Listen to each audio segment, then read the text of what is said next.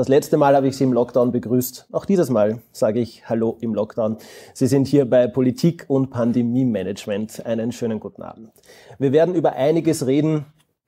Was hat der Lockdown gebracht? Bringt er irgendwas? Wie lange wird er noch dauern? Haben Sie sich schon auf die Impfliste eintragen lassen und wie impfmüde oder impf bereit ist Niederösterreich. All das werden wir besprechen und ich freue mich sehr über meine heutigen Gäste. Den Hausherrn zuerst, den Landesgeschäftsführer der ÖVP Niederösterreich, Bernhard Immer. Hallo. Ja, hallo, grüß Gott. Und wir haben einen wahren Experten hier. Bin sehr gespannt, was Sie uns berichten können. Den Geschäftsführer von Notruf Niederösterreich und den Impfkoordinator des Landes, Christoph Konstantin Quoiker. Schönen guten Abend. Ja. Wir sind jetzt, wie gesagt, genau ein Jahr nach dem ersten Covid-Fall hier. Viele von Ihnen kennen sicher jemanden, der betroffen ist. Viele von Ihnen sitzen auch zu Hause mit ihren Kindern und fragen sich, ob die Schule jemals wieder aufsperren wird. All Ihre Fragen, gerne auch Sorgen oder Anmerkungen sind gefragt. Sie können auf all unseren Kanälen Ihr Kommentar hinterlassen, direkt auf Facebook oder auf YouTube oder gerne auch noch eine E-Mail an politik- und vpnoe.at und Sie beide werden die Fragen unserer Zuschauer und Zuschauerinnen gerne am Ende dann beantworten. Da wird sicher einiges zusammenkommen. Herr Quoiker, als Geschäftsführer von äh, Notruf Niederösterreich, vielleicht fangen wir einfach einmal an, damit wir alle wissen, wo wir uns gerade befinden. So eine kleine Einordnung, ein paar Zahlen, Daten, Fakten. Was hat, hat sich im letzten Jahr getan? Die erste Welle war eine große Überraschung. Die zweite haben wir kommen sehen. Trotzdem hatten wir einen relativ schönen Sommer und Jetzt hatten wir quasi die Impfung vor Augen und dann kommt ein Spielverderber B117 um die Ecke. Vielleicht könnten Sie uns mit ein paar Zahlen, Daten, Fakten einmal einordnen, wo wir jetzt gerade stehen. Gerne. Also seit Beginn der Pandemie haben wir in Österreich knapp 400.000 infizierte Personen, 60.000 davon allein in Niederösterreich. Das klingt noch nicht viel, aber wir beklagen mittlerweile 7.100 Todesfälle, in Niederösterreich knapp 1.000 Menschen, die gestorben sind. Und wir haben aktuell in Österreich ziemlich genau 25.000 aktive Fälle, 4.300 in Niederösterreich. Wenn ich jetzt alle dazu zähle, die gerade abgesondert sind, die gerade in Quarantäne leben, reden wir davon sehr vielen Menschen, die jeden einzelnen Tag von Corona betroffen sind, die jemanden verloren haben, die persönliches Leid erleben mussten in einer Art und Weise, ähm, die, die unvorstellbar ist. Ich vergleiche das immer weil manche das ein bisschen herunterspielen, was für ein mediales Aufsehen es erregt, wenn ein Flugzeug abstürzt mit 150 Personen. Wir reden da von 7100 Menschen, die ihr Leben verloren haben. Und das hat uns alle verändert. Es hat uns da, äh, da das, das tägliche Leben ist ein völlig anderes. Äh, das Miteinander ist eigentlich nicht mehr möglich in, in der Form. Ähm, es hat uns persönlich alle verändert. Und mit der Impfung haben wir jetzt einen riesigen Lichtblick, dass sich das ändert. Und da stehen wir jetzt. Wir sind am Beginn der Impfung. Und diese Impfung ist für uns die Chance, dass wir unser Leben, das wir vor dem Februar vorigen Jahres hatten, dass wir das wieder zurückbekommen. Vielleicht, wenn wir einmal kurz zurückschauen, genau ein Jahr, das letzte Frühjahr, wenn wir uns die erste Welle anschauen, da hatten wir ja gewisse Zahlen, über die würden wir uns wahrscheinlich jetzt in der zweiten Welle in diesem Winter freuen. Und letztes Jahr hatten wir das Gefühl, oh, da sind wir eigentlich ganz gut durchgekommen, ein Lockdown, jeder hatte noch Energie, mhm. mhm. auch für diesen Lockdown so quasi gemeinsam durchhalten und am Balkon singen. Ich habe jetzt schon keinen mehr singen gehört, äh, seit längerer Zeit mhm. für unsere Supermarktkassiererinnen und Kassierer. Ähm, haben Sie da einen Zahlenvergleich, wie schwer diese Welle im Vergleich zur ersten ist? Ja, die ist x-fach höher. Ich möchte jetzt nicht mit Zahlen langweilen, aber äh, wenn ich jetzt vergleiche, wie besonders es war, den ersten äh, Corona-Erkrankten zu haben, das ist für mich deswegen auch sehr nahe gewesen, weil der erste Niederösterreich, das erste Kind war in Hollerbrunn in einem Gymnasium. Ich selber wohne in Hollerbrunn. Und was wir da für einen Zinnober gemacht haben, unter Anführungszeichen, weil wir einen Erkrankten hatten und wie sehr wir uns jetzt schon dran gewöhnt haben an die täglichen Zahlen. Heute wieder fast 400 neu positiv getestete in, in Niederösterreich. Also das hat sich schon extremst verändert. Das, das Umgehen damit hat sich verändert. Ähm, wir haben auch erkannt, dass eben Corona nicht eine normale Grippe ist. Auch keine besondere Grippe, sondern Corona ist Corona. Und das ist mit nichts zu vergleichen, das wir bisher gekannt haben. All das haben wir gelernt. Also das Umgehen damit zwischen dem März vorigen Jahr, wo auch ganz viel Ungewissheit, viel Angst da war. Jetzt wissen wir alle Bescheid. Jeder weiß, wie das, was Corona ist, wie das einzuschätzen ist. Jeder weiß, wie man sich äh, ansteckt oder eben nicht ansteckt, wie man das verhindern kann. Also es hat sich ganz viel getan im letzten Jahr Und das Tolle für mich oder, oder, oder wie soll ich sagen, das Besondere jetzt ist, wie schnell auch die Wissenschaft Mittel und Wege gefunden hat, äh, dagegen vorzugehen, wie schnell wir diese Impfung jetzt Gott sei Dank bekommen haben.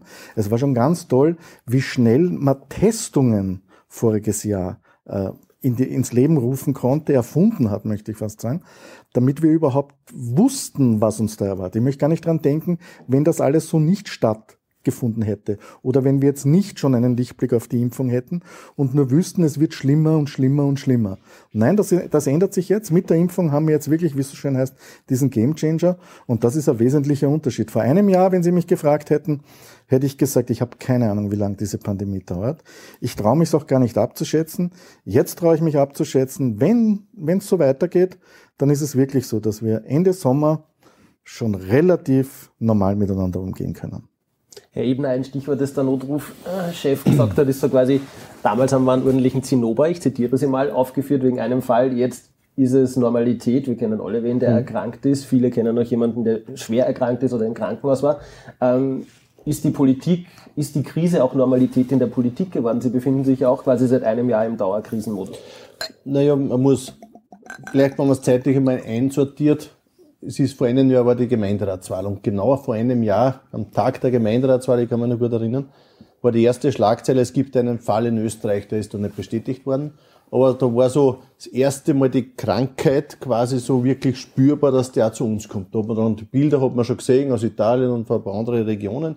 Aber so richtig in Österreich war es noch nicht angekommen. Dann war es im Februar, wo der erste in Tirol äh, dann gewesen ist und dann der erste in Niederösterreich in Hollabrunn, wie geschildert. Äh, und ja, das hat natürlich vieles verändert. Und ich kann mich noch gut erinnern, wenn wir bei mir im Büro gesessen sind, nach den ersten Fällen und gesagt haben, wo wird das hinführen? Wie weit wird das gehen? Wird es wirklich zu einem Lockdown kommen? Wir haben eigentlich alle gesagt, nein, es wird schwierig werden, aber wir werden das schon irgendwie durchtauchen. Mit jedem Tag in Wahrheit ist es dann brutaler geworden. Und gerade für uns als Volkspartei Niederösterreich, wir sind eine tief vor Ort Partei, wir sind die Partei, die in jeder Gemeinde ist, die wirklich viel unterwegs ist, die wirklich bei den Menschen da draußen ist. Gerade für uns war es dann ein wenig schwierig, weil wir dann auf einmal gesehen haben, man sollte sich nicht treffen, man sollte nicht miteinander reden, man sollte in Wahrheit nur mal alles über Videokonferenz machen. Zum Wirten kannst du nicht mehr gehen, wo du am Stammtisch was erfährst. Eigentlich mit den Bürgern sollst du nur mal über Telefon kommunizieren. All das hat natürlich auch die politische Arbeit dann verändert. Und ich kann mich erinnern, äh, zum Beispiel der Bürgermeister Pressel aus Adacker, der dann einen Blog eingeführt hat, so Information, die es im Mostviertel in einem Städten im Bezirk dann eigentlich eine Sensation war, weil dann hat man hautnah miterlebt, was passiert da. Der ist dann selber auch positiv gewesen oder äh, äh, quasi positiv Verdacht gewesen, hat dann berichtet aus seiner Quarantäne und so weiter. Also da hat man gemerkt, also das macht irgendwas mit uns, da verändert sich etwas. Und genau das war auch das Bild, was uns als Politik dann getroffen hat. Weil für uns war eines klar, wir müssen Politik auch weitermachen, wir wollen auch Politik machen, weil eins kann nicht sein, dass wir dann nicht mehr helfen. Und es ist extrem viel dann losgetreten worden. Ich kann mich erinnern, wie unsere Gemeinden, unsere Bürgermeister, unsere Gemeinderäte aktiv worden sind, Hilfsdienste eingerichtet haben und Einkaufsdienste eingerichtet haben und dergleichen mehr, wo wirklich eine Welle der Hilfsbereitschaft auch losgetreten wurde und das war schon positiv für uns. Also da hat man schon gesehen, okay, wir halten zusammen, gerade Niederösterreich hält zusammen, gemeinsam werden wir durch die Krise durchkommen. Wir haben eigene Politikformate gemacht und vieles, vieles mehr. Nur es hat alles dazu geführt, dass wir glaubt haben, aber jetzt kämen wir drüber. Dann war der Sommer und da haben wir wieder geglaubt, jetzt haben wir es fast schon überdacht. Und dann ist der Herbst gekommen, wo die Zahlen wieder abgegangen sind. Ich kann mich erinnern, wir hätten am 7. September 75 Jahre Volkspartei Niederösterreich gefeiert. Im Palais Niederösterreich haben wir alles organisiert gehabt und zwei Tage davor war auf einmal klar, wir können die Veranstaltung nicht machen. Die Zahlen gingen wieder rauf, wir sind wieder vor einem Lockdown, knapp vor einer Veränderung, da können wir nichts tun. Und daher haben wir die Veranstaltung dann abgesagt, haben es dann gemacht aufs Video, Aufzeichnung aus unserem Haus heraus. Ganz anderes Format. Aber da sieht man einfach, man hat nichts mehr planen können. Es war einfach eine Situation, wo für uns auch im Politikbetrieb nichts mehr planbar war. Im politischen Management nicht und natürlich auch nicht in der Gestaltung. Weil von jedem Tag neue Zahlen, jeden Tag neue Entscheidungen, man ist von so vielen anderen Faktoren auch abhängig. Und dadurch, die Bundesregierung macht es richtig gut. Weil man muss ja eins wissen, erstens waren sie nicht vorbereitet auf die Situation, weil auf sowas kann man sich nicht vorbereiten. Und auf der anderen Seite sind jeden Tag andere Rahmenbedingungen. Und man ist abhängig, ob man jetzt die Impfdosen kriegt oder nicht kriegt, ob man die Tests rechtzeitig beschaffen kann, ob man irgendwo noch Schutzmaßnahmen, äh, Schutzeinrichtungen herkriegt und, und, und. So viele Faktoren, die man nicht selber in der Hand hat. Und vielleicht, wenn was Positives ist, dann ist es vielleicht auch aus der Situation aus, dass man gemerkt hat, man muss manche Produkte vielleicht wieder produzieren, auch in Europa. Man muss vielleicht Gummihandschuhe doch auch wieder in Europa produzieren und nicht nur abhängig sein von einem internationalen Markt. In der Versorgung, was die Lebensmittel betrifft, haben wir in Niederösterreich gemerkt, Regionalisierung ist das Zauberwort auf einmal gewesen. Man hat dann wieder viel stärker beim Landwirt ums Eck einkauft und dergleichen. Also da hat sich schon einiges auch getan, aber ja, die Frage ist, wie ist Politik in den letzten Jahren gewesen? Unplanbar, unkalkulierbar, was das Management betrifft. Aber, und das ist das Positive, Niederösterreich hat zusammengehalten und die Hilfe war eine sehr, sehr große, die auch von der Politik mit den Menschen draußen auch erarbeitet wurde und auch umgesetzt wurde. Eine Frage vielleicht für Sie persönlich, ein Landesgeschäftsführer ist normalerweise eher Stratege, also denkt wahrscheinlich mittel- und langfristig. Haben Sie so für sich eben auf Krisenmodus, auf Akutmanagement komplett umschalten müssen mit Ihrem Team und wie, wie ist das funktioniert? Natürlich, wir waren dann ja auch im Homeoffice. Homeoffice ist meiner Meinung nach nicht ganz geeignet für politische Arbeit und vor allem für kreatives Denken. Weil ich, noch dazu, ich bin es gewohnt, wirklich auf Schwarmintelligenz zu setzen und viel mit meinen Mitarbeitern sich zusammensetzen und gemeinsam Aktionen, gemeinsam Strategien zu entwickeln. Und über Videokonferenz ist das nur bedingt möglich. Das habe ich auch feststellen müssen. Aber natürlich, ja, wir haben sie dann zusammengesetzt und haben gesagt, okay, was heißt das für uns jetzt da kurz-, mittel- und langfristig? Und wir haben viele Pläne gehabt, die wir voriges Jahr umsetzen wollten. Manches auch geplant, wirklich auch schon wirklich organisiert und dann schlussendlich wieder verändern müssen. Also Flexibilität war da das Zauberwort.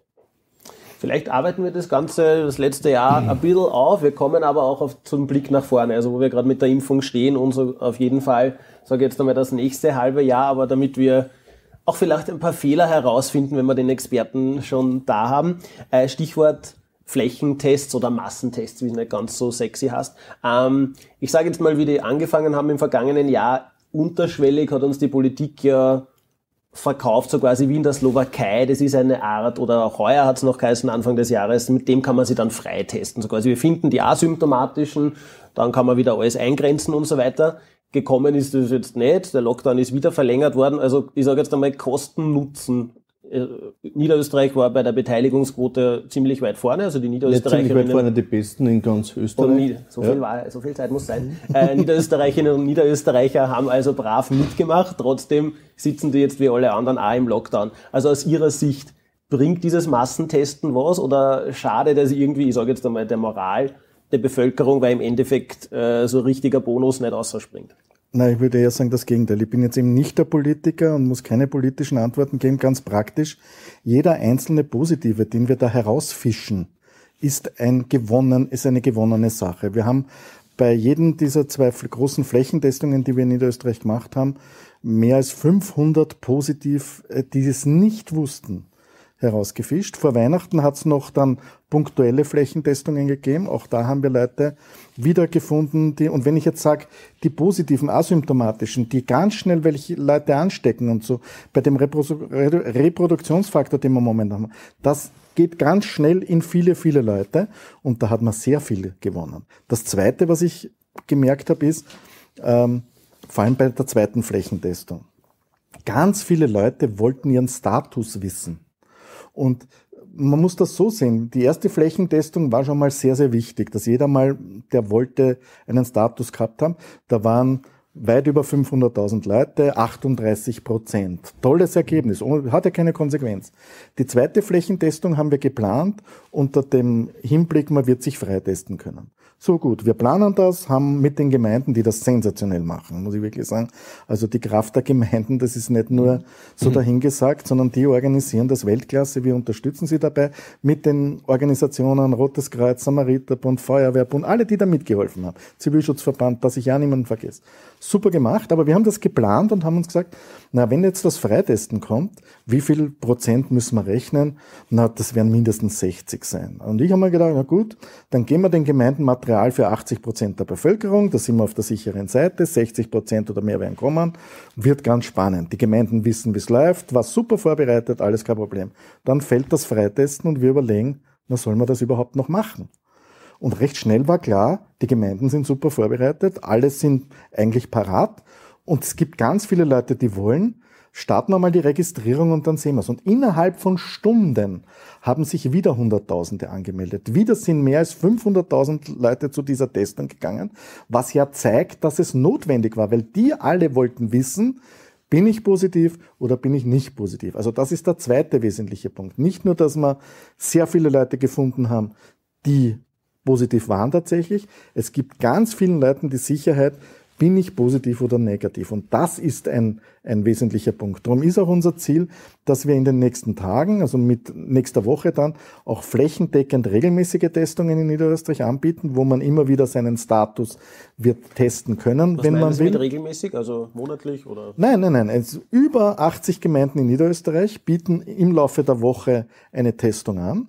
Man wird sich auf www.testung.at ab dem Wochenende anschauen können, wo kann ich mich testen lassen. Wenn ich jetzt in, in, in Hollerbrunn wohne, dann schaue ich da rein, sehe also in Hollerbrunn, in Ziersdorf, in Retz besteht am Montag, Mittwoch, Donnerstag, wann auch immer die Möglichkeit zwischen dann und dann mich testen zu lassen und bekomme so wieder Sicherheit, bin ich positiv oder nicht. Es wird ja auch gewisse Berufsgruppen geben, die testen gehen müssen, die also einmal pro Woche testen gehen müssen. Auch die können das dann dort tun. Aber es zeigt ganz einfach, und zurückkommend auf Ihre Frage, äh, ist das raus, rausgeschmissenes Geld? Nein, ist es natürlich nicht.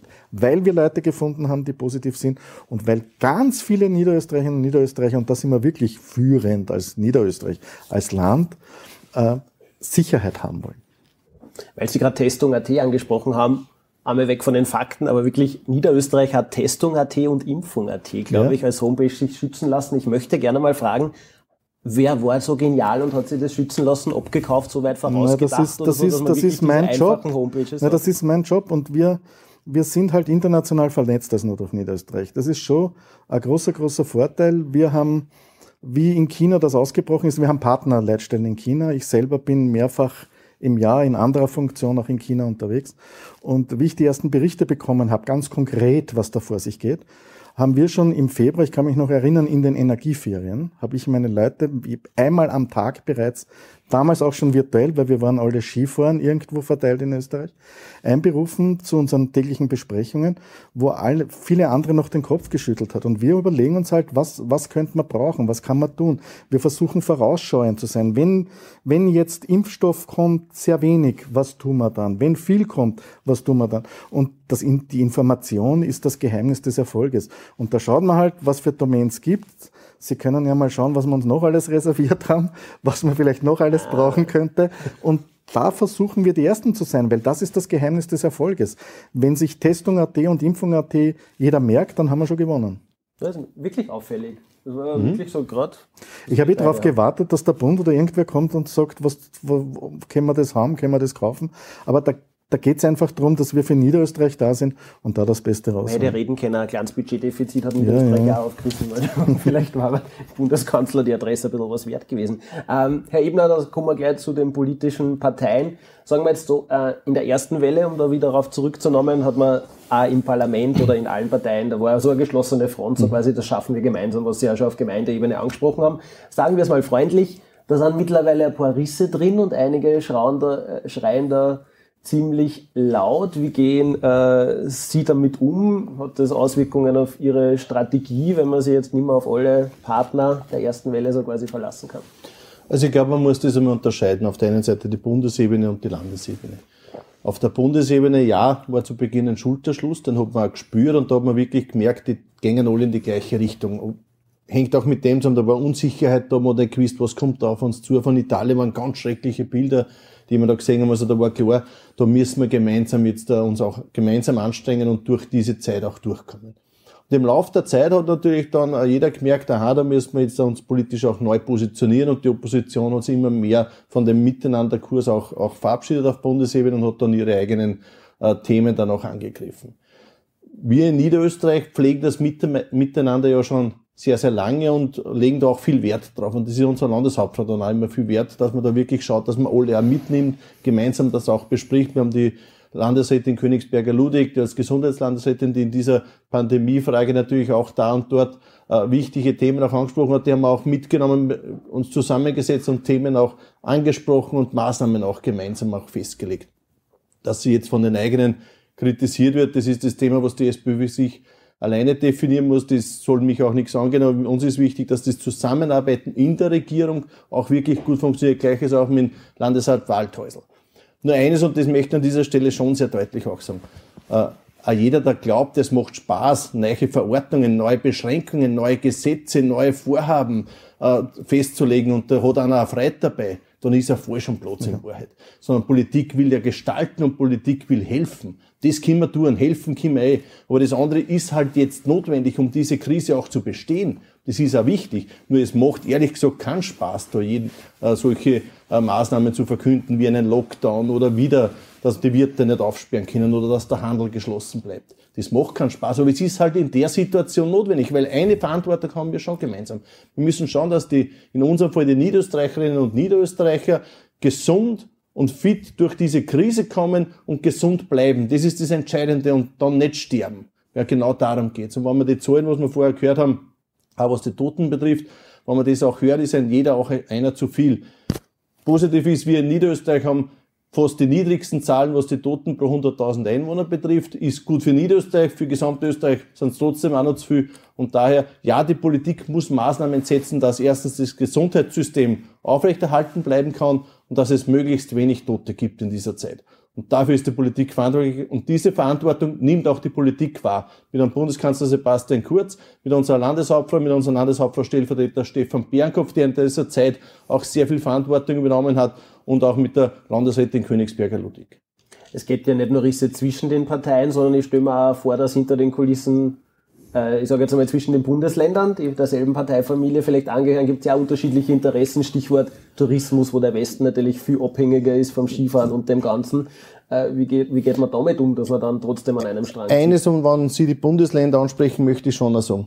Man sieht in dieser Zeit schon auch, dass der Föderalismus was Gutes ist. Mhm. Dass es auch richtig ist, dass es den Föderalismus in Österreich auch gibt. Allein die Impfung wenn man das denkt. Der Bund organisiert die Beschaffung des Impfstoffs und den Rest koordinieren die Länder mit den Gemeinden gemeinsam. Und dieses Zusammenspiel Bund, Gemeinden, Land, das funktioniert super und genau deswegen sind wir erfolgreich. Deswegen sind wir in Niederösterreich ja. erfolgreich und in Gesamtösterreich. Und natürlich ja, die Landeshauptleute, die Länder stimmen sich auch gut ab. Auch das ist wichtig und auch da ist es wichtig, miteinander zu tun und nicht sich gegenseitig auszuspielen, weil davor hat keiner was in der Zeit. Dadurch ist es meiner Meinung nach richtig, dass der Föderalismus in Österreich so besteht, wie er besteht und dass die Länder hier auch ihre Verantwortung auch wahrnehmen. In den Bereichen, wo sie helfen können, sei es bei den Flächentestungen oder sei es dann bei den Impfungen. Wenn wir jetzt gerade eben im Rückblick sind aufs letzte Jahr, das, äh, was ist gut gelaufen, aber was mich von beiden von Ihnen interessieren würde, wo würden Sie ja wirklich sagen, selbstkritisch? Der deutsche Gesundheitsminister hat ja so schon gesagt, wir werden uns, glaube ich, alle miteinander einiges verzeihen müssen, hat er schon vor Monaten gesagt was werden wir uns verzeihen müssen? Also was ist im letzten Jahr nicht ganz optimal gelaufen, wenn wir bei der Politik anfangen? Also ich glaube, was man immer verbessern kann, ist Kommunikation. Das ist ein Bereich, der immer besser sein könnte. Man könnte noch mehr Informationen geben. Man muss natürlich auf der anderen Seite auch beachten, wie viel Information verträgt man dann auch, beziehungsweise Information kann man dann auch verarbeiten. Auch das ist dann nur entscheidend. Wir leben leider in einer Zeit, die wirklich kritisch ist, was Information und Missinformation betrifft, wenn man an Social Media denkt wo sehr schnell irgendwas eingeschrieben wird, wo irgendwelche Informationen eingegeben werden, unreflektiert dann weiter erzählt werden, weiter erfunden werden und dann irgendwelche Geschichten auf einmal dastehen, die nie so stimmen oder die nie so äh, von sich gegeben wurden. Also ich glaube, Kommunikation, ja, das könnte man da oder dort etwas verbessern. Und ansonsten, wie gesagt, das ist für alle die erste Pandemie, was wir mitmachen, was wir auch erleben. Und ich glaube, aus dieser Zeit kann man sehr viel mitnehmen, auch lernen. Und hoffentlich werden wir das nie und nimmer in so einer Situation sein, dass wir das brauchen aus der Gesundheitssicht? Was ist gut gelaufen in dem Management und was, äh, wo besteht Luft nach oben? Also ich finde, dass wir das sehr gut gemacht haben. Wenn Sie mich jetzt als Fachmann fragen, was ich anders machen würde, ich würde noch viel mehr Druck machen ausschließlich fachliche Entscheidungen zu treffen. Politiker treffen natürlich politische Entscheidungen. Ich bin kein Politiker, ich berate die Politik, ich sage, was Fakten sind, ich sehe verschiedene Sachen kommen. Das beste Beispiel ist, dass wir die Zahlenentwicklung und die Infektionsentwicklung zum Beispiel bei 1450 immer schon zwei, drei Wochen vor allen anderen sehen. Also auch die Spitalsbelegung spiegelt sich auf den Anrufzahlen natürlich schon viel früher. Und das sagen wir, das sagen wir. Also das, wir würden empfehlen, das zu machen, wir würden empfehlen, das zu machen. Und was ich vor allem zu Beginn der Pandemie nicht so nachdrücklich getan habe, wie ich es jetzt mache, und ich mache mir aktuell, wie du weißt, auch nicht unbedingt nur Freunde. Ähm, ich würde das, hätte, würde die Pandemie noch einmal starten, würde ich im März schon so nachdrücklich Empfehlungen abgeben, wie ich es jetzt tue. Das ist auf jeden Fall was, was ich für mich persönlich gelernt habe, ähm, dass man auch Politikern ein bisschen zu ihrem Glück helfen muss, unter Anführungszeichen, und sie ein bisschen deutlicher in die richtige Richtung Sind lenkt. Sie denn bereit, sich helfen zu lassen? Kennen immer zwei dazu. Immer. Immer. Also ich glaube, Politik ist gut beraten, wenn sie einen Experten einfach auch äh, hört.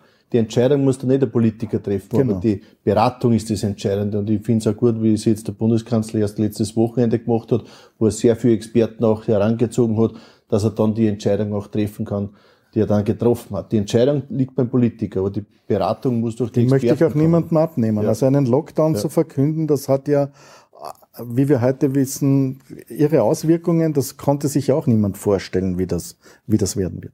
Sie sind ja extrem erfahren, also Geschäftsführer eben von Notruf und auch von 1450, weil Sie es selber schon gerade erwähnt haben. Haben Sie eine Krise in der Art schon mal erlebt und wenn nicht, was, was kommt dann an Platz zwei?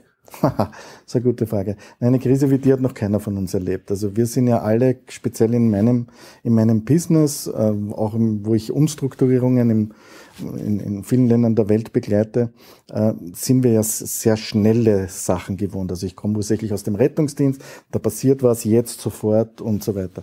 Krisen, die so lange dauern, ähm, habe ich natürlich auch noch nicht erlebt. Aber was das Besondere oder das Spezielle an dieser Krise ist oder das Angenehmere zu anderen Krisen, bei Umstrukturierungen, die ich normalerweise begleiten, gibt es sehr viele persönliche Attacken, weil sehr viele Leute ganz persönlich davon betroffen sind. Sehr viele persönliche Anfeindungen, das gibt es da nicht. Da geht es um die grundsätzliche Sache, da kann man der anderen Meinung sein.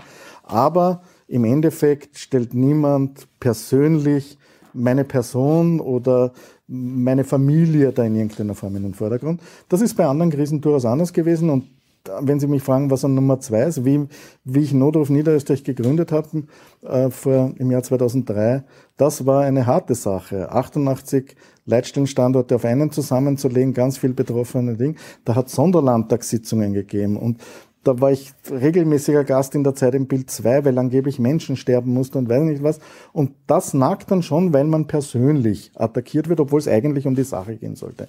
Jetzt ist es natürlich so, dass wir alle, die da irgendwie ähm, in, in, in, im Bereich der Pandemiebekämpfung eng involviert sind, natürlich auch schauen müssen, wie wir langfristig durchkommen. Also wie dann im Sommer klar war, das wird sich für uns noch ein Jahr ziehen und jeder Tag hat zumindest 18 Stunden und es gibt kein anderes Thema. Da muss man für sich selber auch aufpassen, dass man nicht selber unter die Räder kommt. Jetzt hat das neue Jahr äh, genauso oder geht genauso weiter wie das alte wahrscheinlich.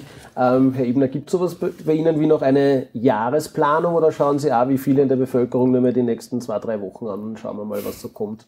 Also wir sind bei uns äh, letzte Woche zusammengesessen, auch mit der Landeshauptfrau, wo wir mal so eine Jahresplanung versuchen. Wir haben auch Jahresplanungen 2020 gehabt, die wir dann irgendwann einmal über Bord geworfen haben. Es gibt viele Bereiche, die wir 2020 vorgehabt haben, die wir dann nicht machen haben können, wie zum Beispiel unsere Gemeinde- und Ortsparteitage, die eigentlich 2020 angestanden sind. Wir haben sie in Summe dreimal umgeplant. Beim ersten Mal ganz normal, beim zweiten Mal dann mit reduzierter Teilnehmerzahl, beim dritten Mal mit Briefe und dann haben wir es abgesagt und haben gesagt, machen wir es 2021. Die stehen heuer an. Also unser Plan ist es schon, dass wir die heuer auch durchführen. Ich hoffe, dass wir es äh, schaffen dementsprechend. Und ansonsten ist es natürlich alles sehr kurzfristiger jetzt. Also wir planen wirklich nicht so weit nach vorne, wie wir es vielleicht gewohnt sind, sondern eher kurzfristiger die ganzen Aktivitäten. Aber auch ja, wir planen Aktivitäten. Wir haben einiges vor, was wir im heurigen Jahr auch umsetzen wollen. Und ich gehe davon aus und hoffe, dass wir das auch dann ab dem Sommer dann auch tatsächlich alles auch realisieren können. Ähm, jetzt liegt ja in der Natur der Sache normalerweise äh, als Landesgeschäftsführer wahrscheinlich besonders, es gibt ja 100.000 Messzahlen. Also wer verdient mehr? Also freuen wir uns kurz, Niederösterreich äh, haben ein sehr hohes Medianeinkommen, haben wir gerade erst erfahren, liegen ganz vorne. Ähm, und zig Benchmarks und es gibt natürlich auch, wie viele Menschen sterben im Endeffekt an Corona. Und bei diesem 100.000 pro 100.000 Einwohner Indizes liegt Niederösterreich auch vorne mit dabei in Österreich. Ähm, provokant gefragt, bringt uns das irgendwas oder ist diese, ich sage jetzt einmal, Fokussierung auf das Bundesland in dem Fall einfach überhaupt kein Grund zur Freude? Naja, ich habe es vorher schon gesagt und ich möchte schon eins nur mal klarstellen. Also so eine Pandemie, so eine Gesundheitskrise beschäftigt uns alle und ist natürlich das oberste Gebot, einmal die Gesundheit der Bevölkerung irgendwie aufrechtzuerhalten. Das ist einmal die oberste Prämisse dabei. Das muss uns auch klar sein. Deswegen auch gut, dass wir die LGA haben, die da jetzt da die Landesgesundheitsagentur, die da seit 1. Jänner 2020 quasi in Betrieb ist und gleich in einen Echtbetrieb gekommen ist, in dem das gleich die Pandemie auch bewältigen muss, sind wir froh, dass wir die Krankenhäuser haben in Niederösterreich, wo unsere Landeshauptfrau eine Standortgarantie auch abgegeben hat, schon vor der Pandemie und das uns jetzt geholfen hat, weil wir sind bisher noch nie an die Kapazitätsgrenzen gestoßen, sei es was die Intensivbetten betrifft oder die Krankenhausbelegungen betrifft. Also ja, da sind wir froh und stolz, dass wir das alles haben und auch jetzt uns das auch hilft. Wir sind dafür gescholten worden und jetzt sind wir froh, dass wir es haben und die ganze Bevölkerung kann froh sein, dass wir so eine Gesundheitsversorgung in Niederösterreich auch haben. Aber ja, man muss natürlich die Gesundheitskrise auch bewältigen. Deswegen gibt es auch die ganzen Maßnahmen, die gesetzt wurden. Und man muss eines auch sehen, es gibt neben der Gesundheitskrise natürlich auch eine Wirtschaftskrise. Und auch die müssen wir bewältigen. Auch die müssen wir in Niederösterreich gut bewältigen. Unser Landesrat Jochen Danninger setzt da sehr viele Maßnahmen. Auch hier waren wir in vielen Bereichen die ersten, die hier Maßnahmen gesetzt haben und auch das ist wichtig. Also auf der einen Seite Gesundheitskrise bewältigen, Wirtschaftskrise, die Herausforderungen auch annehmen und hoffentlich die auch gut bewältigen. Also was ich jetzt herausgehört habe beim Herrn Ebner ist quasi ein Grund, dass Niederösterreich noch immer ganz gut durch das Ganze kommt, ist quasi, wie das Gesundheitssystem aufgestellt ist und auf welchen Säulen es beruht. Mhm. Von der Landesgesundheitsagentur über die Krankenhäuser und noch immer viele Gemeindeärzte. Sehen Sie das genauso oder kommt man wo nachschärfen? Na, ich, ich bin da wirklich ganz seiner Meinung. Ähm, die Struktur, die wir haben in Niederösterreich und vor allem auch die, die Player, die man, wie man so schön sagt, die Leute, die da tätig sind, da sind wir schon wirklich gut aufgestellt und das mhm. kommt uns einfach zugute. Und weil Sie zuerst gesagt haben, Vergleiche Bundesländer untereinander und Länder, wir vergleichen da weniger die Zahlen, sondern wir schauen, was machen die gescheit, was machen die gescheit und können wir uns da was abschauen oder nicht. Also ich gelte immer wieder als Copy-Paste-Weltmeister, weil ich schaue einfach, wer macht wo was gut und können wir das für uns auch in irgendeiner Form nutzen. Ja, besser und gut kopiert als Ja, ja das ist ganz, ganz, ganz, das ist ja kein großartiges Geheimnis, ja, und keine Wissenschaft. Aber das, das ist nicht schlecht und das sind viele Dinge. Also die, die vielen niedergelassenen Ärzte, die wir jetzt bei den Impfungen dann vor allem auch brauchen, die jetzt auch ein wichtiger Teil in der Pandemie waren, eben die, die, ist, vielen klingt immer ein bisschen blöd, aber die, die Kranken, die wohnortnahen Krankenhäuser, die wir dann auch unterschiedlich stark mit Covid-Fällen bespielen konnten. Also wenn ich mir da überlege, mhm. die Diskussion, warum baut man nicht fünf große Häuser irgendwas, das wäre uns jetzt ganz groß um die Ohren geflogen die finanziellen Auswirkungen ist das eine Thema, aber in der Pandemie hat uns diese Struktur geholfen und auch, dass wir in Niederösterreich so ein bisschen die Herangehensweise haben, wir wollen, wir wollen immer vorne dabei sein. Wir wollen die Ersten sein, wir wollen bei den Pilotprojekten dabei sein und da dabei sein. 1450 haben wir schon seit jetzt mittlerweile fast drei Jahren nur nachrechnen, fast vier Jahren, vier Jahren wäre es schon fast, äh, im Betrieb. Viele Bundesländer haben das relativ spät vor der Pandemie, kurz vor der Pandemie erst in Betrieb genommen. Natürlich macht es einen Unterschied, ob ich das schon zwei oder drei Jahre mache und mit diesem Wissen Sachen umsetzen kann, macht einen großen Unterschied, ob ich bei anderen Projekten da schon tätig war in dem Bereich und das das umsetzen kann. Also ich, ich fange gerade erst an. Und da hilft uns unser, ich, ich nenne das immer so ein bisschen der Pioniergeist in Niederösterreich. Ja. Das hilft uns, glaube ich, schon sehr, dass wir immer so den Anspruch haben, wir sind nicht nur das größte Bundesland, wir wollen da auch immer wieder die Besten sein. Und matchen uns gar nicht um Zahlen, natürlich geht's immer wieder um Zahlen, aber matchen uns auch, machen wir das gut, machen wir das gescheit. Und diesen Anspruch nicht aufzugeben, auch in der Pandemie, permanent zu schauen, was gibt's wo Gutes, was kann man irgendwie verwenden, um das, um das gut, äh, um die Pandemie gut zu besiegen, das, das hilft uns, gar keine Frage. Das ist ja auch auf allen Ebenen spürbar. Also auch unser Landeshauptrat, der ja immer klar vorgibt, wir müssen vorne sein bei den ganzen Themen, wir müssen schauen, wie können wir das in Niederösterreich bestmöglich äh, organisieren, auch machen, sei es jetzt eine Impfstraße, wie es kommen wird, oder auch die Massentestungen, also die Flächentestungen, wo auch ganz klar unser Landeshauptmann vorgegeben hat, wir in Niederösterreich wollen das perfekt organisieren mit den Partnern, unseren Gemeinden, die da natürlich einen großen Beitrag geleistet haben mit äh, Notruf 144, also wo alle wirklich zusammengespielt haben, das Rote Kreuz, der Samariterbund, alle haben da mitgeholfen. Aber das macht natürlich dann auch Niederösterreich aus. Deswegen sind wir dort, wo wir sind. Das muss man auch ganz ehrlich sagen. Deswegen haben wir auch diese Zahlen weil wir von oben bis unten, von der Landeshauptfrau bis zum Gemeinderat in der einzelnen Gemeinde zusammenhelfen, um die Herausforderungen auch zu bewältigen. Und das sieht man und das spürt man mhm. fast tagtäglich, wenn man rausgeht ins Land. Ich kann mir wirklich nur erinnern, weil Sie gesagt haben, wir hätten auch fünf AKHs hinbauen können, so quasi irgendwo in Niederösterreich verteilt. Da war ja mhm heftige Diskussion damals, also und im Endeffekt ist ums Geld gegangen, beziehungsweise der Vorwurf war, man darf nicht mehr so klein räumlich mhm. denken und so weiter. Gibt Ihnen das jetzt im Nachhinein, weil das war ja wirklich harte Diskussionen äh, mit allem, also quer durch die Gesellschaft und auch politisch, weil im Endeffekt kostet es uns einiges. Ähm, freut Sie das jetzt, dass wie Sie sagen, das quasi uns jetzt in so Extremsituationen hilft, dass wir diesen Weg gegangen sind und dass Sie das so entschieden haben? Naja, die Entscheidung ist in Wahrheit im Jahr 2003 getroffen worden, wie man hergegangen ist und gesagt hat, die Krankenhäuser gehören alle in Landeshand. Die waren ja für in Gemeindehand, ein, ein Großteil davon. Und da hat eigentlich der Weg begonnen in der Gesundheitsversorgung, dass man versucht hat, das noch stärker zu professionalisieren. Also äh, der Kulker war ja einer dabei, federführend auch, dass das in dieser Form auch so umgesetzt werden konnte, dann auch mit Notruf 144 und so weiter. Also äh, das war eine ganz entscheidende Phase, da hat man wirklich die Kompetenz gebündelt, auch was gemeinsamen Einkauf und alles Mögliche auch betrifft und kann somit jetzt auch hergehen und kann sagen in der Gesundheitsversorgung, ich habe Standardkrankenhäuser und ich habe Krankenhäuser mit Schwerpunktsetzungen. Ich kann Schwerpunktsetzungen in die einzelnen Häuser geben, habe nebenbei aber eine Grundversorgung quer durch das gesamte Land und das ist der richtige Weg meiner Meinung nach. Wir müssen den Niederösterreicherinnen und Niederösterreichern das garantieren und wenn man jetzt die Pandemie Sicht, also da war es richtig, dass wir auf dieses Pferd auch gesetzt haben und dass wir da auch höhere Kosten, und wir sind sogar von Rechnungshof dafür kritisiert worden, wenn ich an Partner und Mödling denke, äh, und hinten gesehen sind wir froh, dass wir es so haben, wie wir es haben, damit wir die Gesundheitsversorgung auch aufrechterhalten können. Wir als, waren nie in einer, einer als Politiker, als Politiker hat man das schwer zu antworten, aber ich möchte als Nicht-Politiker sein. Da geht es auch nicht darum, ob er gewinnt oder verliert und wer schlussendlich da der bessere, schönere ist, sondern man muss ganz deutlich sagen, die Entscheidung damals war aus heutiger Sicht völlig richtig und wir hätten in der Pandemie Riesenprobleme, das sage ich jetzt als Nicht-Politiker, wenn wir es nicht so hätten. Und was uns in Niederösterreich besonders auszeichnet, ist, dass wir äh, Entscheidungsträger haben, die auch entscheiden. Das heißt, wenn wir unsere Landeshauptfrau als Beispiel nehmen, äh, wenn man ihr Entscheidungsgrundlagen gibt, dann ist das nicht ein Herumgezeter, sondern sagen, ja, so machen wir es und so setzen wir das um. Und das ist das Geheimnis des Erfolges, dass man klare Strukturen hat, dass man gut aufgestellt sind, auch schon in Friedenszeiten, in mhm. Vorpandemiezeiten, ähm, natürlich war es ein Glück, dass die Landesgesundheitsagentur mit der Einbindung der Pflegeheime uns jetzt hilft, brauchen wir nicht. Allein bei der Impfungsorganisation, das ist eine Organisation, die das für sich organisieren kann, wo die Landesgesundheitsagentur, da brauche ich mich als Impfkoordinator gar nicht drum kümmern, sondern Konrad Kogler bzw. seine Mitarbeiter sagen, so viele Impfdosen brauchen wir und wir organisieren das innerhalb unserer Ding. Ich sehe, wie andere Bundesländer Riesenschwierigkeiten haben mit unterschiedlichen Spitalstrukturen, Betreibern und so weiter. Das hilft uns natürlich wahnsinnig, aber Ganz wesentliches Geheimnis des Erfolges sind auch klare Entscheidungsstrukturen, dass die Entscheidungen getroffen werden und vor allem auch, dass sie sehr schnell getroffen werden.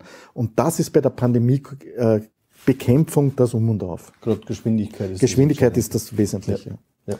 Geschwindigkeit ist ein gutes Stichwort für unseren nächsten Block, die Impfung. So mhm. schnell wie möglich würde so viele Menschenleben wie möglich ähm, sichern bzw. retten. Ich möchte Ihnen nur noch sagen, Sie sind jederzeit mit Ihren Fragen willkommen. Posten Sie direkt auf Facebook und YouTube zu diesem Beitrag oder schicken Sie auch gern noch jetzt eine E-Mail an politik-und.vpnoe.at, denn unsere beiden Experten aus Politik und Pandemie-Management werden in Kürze Ihre Fragen sehr gerne beantworten. Und wenn wir jetzt beim Thema Impfung sind, also wie gesagt, äh, wurde uns versprochen, Sie haben vorher schon gesagt, in einer Rekordzeit hat sich die Welt, die Wissenschaft zusammengetan und von mit ziemlich viel Geld würde ich mal auch drauf tippen, äh, das quasi möglich gemacht. Jetzt sind wir quasi am Anfang der Impfung.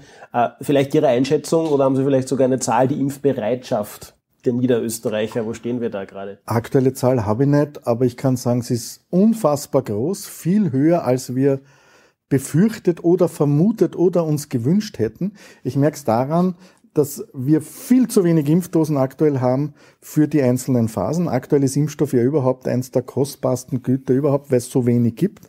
Aber egal in welchem Bereich wir impfen, egal welchen Bereich wir ansprechen, jeder will jetzt und als erster und sofort geimpft werden. Und das zeigt mir, dass wir, sobald wir genügend Impfdosen haben, ich kann sagen, im zweiten Quartal wird für jeden Niederösterreicher, jeden Niederösterreicherin, jeden Österreicher, der geimpft werden will, auch eine Impfdosis da sein. Im zweiten Quartal. Das zeigt mir, dass wir am richtigen Weg sind. Vielleicht können Sie ja eben uns nur eine generelle Einschätzung oder Einordnung der Politik geben, weil die Menschen haben es mitbekommen, Israel, Großbritannien, die sind weiter vorne. Wir Österreich haben uns dazu entschlossen, mit der Europäischen Union das gemeinsam einzukaufen. Und der Experte hat es auch schon gesagt, jetzt ist so quasi der Engpass da. Ich meine, es ist ja logisch, dass nicht eine halbe Milliarde Impfdosen innerhalb von einer Woche produziert werden kann. Aber man hat jetzt schon das Gefühl, jetzt wäre doch wieder jedes Land oder bei uns sogar jedes Bundesland sehr gern das ja. Erste. Wie geht man damit um? Ich glaube, was man sehr schön in dieser Situation sieht, ist, dass die Europäische Union funktioniert und ja. dass auch der gemeinsame Einkauf funktioniert. Man muss sich nur vorstellen, wir als Österreich, wir sind 9 Millionen Einwohner, jetzt wirklich kein großes Land, wenn wir am Weltmarkt schauen müssen, dass wir Impfungen bekommen, in dem Ausmaß, wie wir es jetzt haben, werden wir es nicht kriegen. Weil wir sind da so ein kleiner Spieler, wo sehr viele drüber gehen würden durch den Einkauf in der Europäischen Union, wo man gesagt hat, wir als Europäische Union organisieren uns das gemeinsam. Erstens einmal, was die Zulassung betrifft, durch die Europäische Union, wo jetzt da zwei Impfstoffe zugelassen sind, der dritte vor der Zulassung steht. Das ist einmal das eine entscheidende Element und das zweite ist dann auch die Beschaffung der einzelnen Dosen und auch die Verteilung auf Basis der Einwohnerzahlen. Und das ist, glaube ich, auch der richtige Weg. Und ich finde es auch richtig, dass man hergeht und sagt, der Bund organisiert die Beschaffung das funktioniert auch gut, also die sind da mit der Europäischen Union auch sehr gut abgestimmt und die Verteilung dann und die Verimpfung, das passiert durch die Länder und durch die Gemeinden und dann tatsächlich halt durch die Gemeindeärzte. Also ich glaube, dass diese Organisationsstruktur eine sehr gute ist. Ich glaube, das wird gut funktionieren und auch rasch funktionieren. Das sehen wir jetzt ja auch schon. Wir haben schon sehr, sehr viele auch, auch geimpft. Die werden dann auch eingetragen im elektronischen Impfpass. Also das funktioniert auch super. Also ich glaube, da sind wir schon auf einem sehr, sehr guten Weg, was das betrifft. Das heißt, die Europäische Union beschafft in einem sehr großen Ausmaß, stellt es den Ländern zur Verfügung. Die Länder geben es dann an die Bundesländer weiter und die organisieren dann die weitere Verteilung. Vor allem ist es ein ganz ein, ein, ein völlig transparentes und faires ja. System. Es ist völlig geklärt von den Impfstoffen, die da sind, wie viel Österreich kriegt. Das ist ein völlig geklärter Prozentsatz. Und innerhalb Österreich ist es völlig geklärt, dass 18,9 Prozent der verimpfbaren Impfdosen nach Niederösterreich kommt. Das ist der Bevölkerungsschlüssel. Damit ist gibt es da keine Ungerechtigkeiten. Man kann sich nicht irgendwie besonders durch mehr Geld was sichern, sondern es ist fair und transparent. Das große Problem ist, es gibt zu wenig Impfdosen. Im zweiten Quartal wird es wesentlich besser. Ich erhoffe mir auch eine erhebliche Verbesserung, sobald AstraZeneca zugelassen wird. Und dann werden wir ganz rasch Impfstellen haben in allen im niedergelassenen Bereich mit Impfstraßen, wo man, und das ist der Plan, bis Ende zweiten Quartal all jene, die geimpft werden wollen, auch geimpft werden können. Also dann bleiben wir kurz dabei bei der Abfolge. Also logischerweise, es geht nach Alter, von oben mhm. nach unten. Wo stehen wir jetzt gerade und wann sind alle über 80, es geht über 70? Nach, nein, es geht nach Alter und nach Möglichkeit ganz einfach.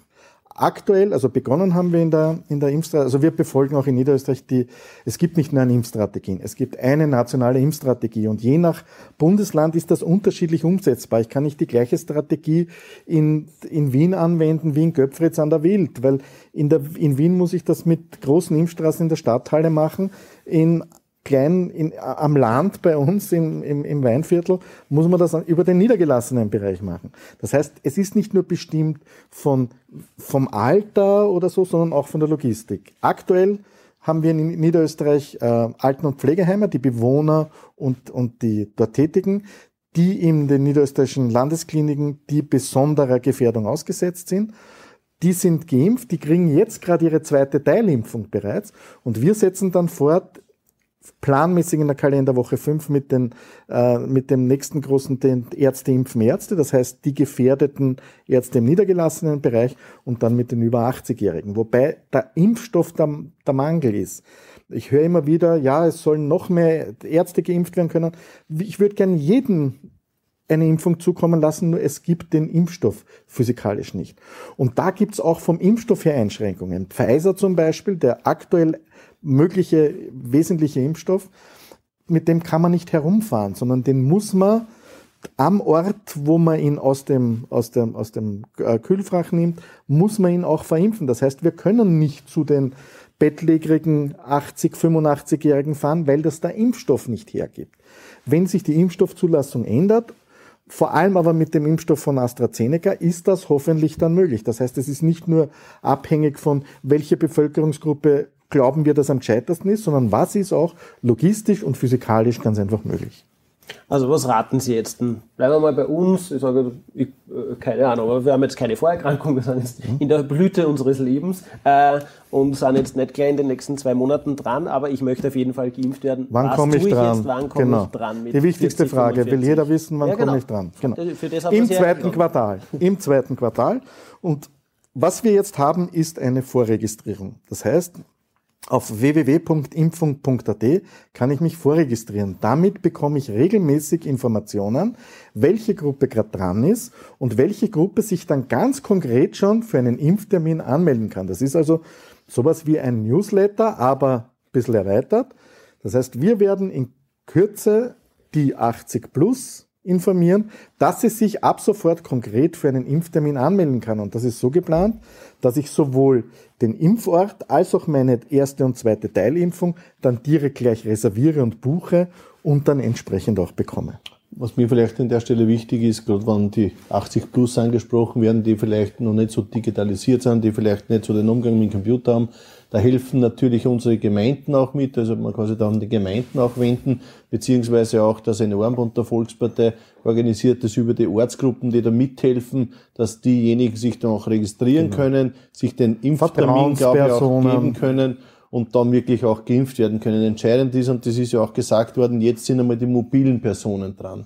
Bettlägerige können noch nicht geimpft werden, also mobile, und da macht auch das eine Armbund auch Dienste, wo es die Leute dann auch hinbringen zur Impfung und so weiter. Also da helfen wir alle wieder zusammen, dass das auch tatsächlich auch passiert. Aber der Engpass ist zurzeit eben die, der Impfstoff an sich und da braucht man halt noch eine gewisse Geduld, dass wir dann tatsächlich auch in der Breite durchimpfen können. Also wir zwei werden noch etwas Geduld brauchen. Ich schätze mal so in drei, vier Monaten werden auch wir hoffentlich bei den Geimpften dabei sein. Wenn das für den Herbsturlaub ausgeht, ist ja alles okay.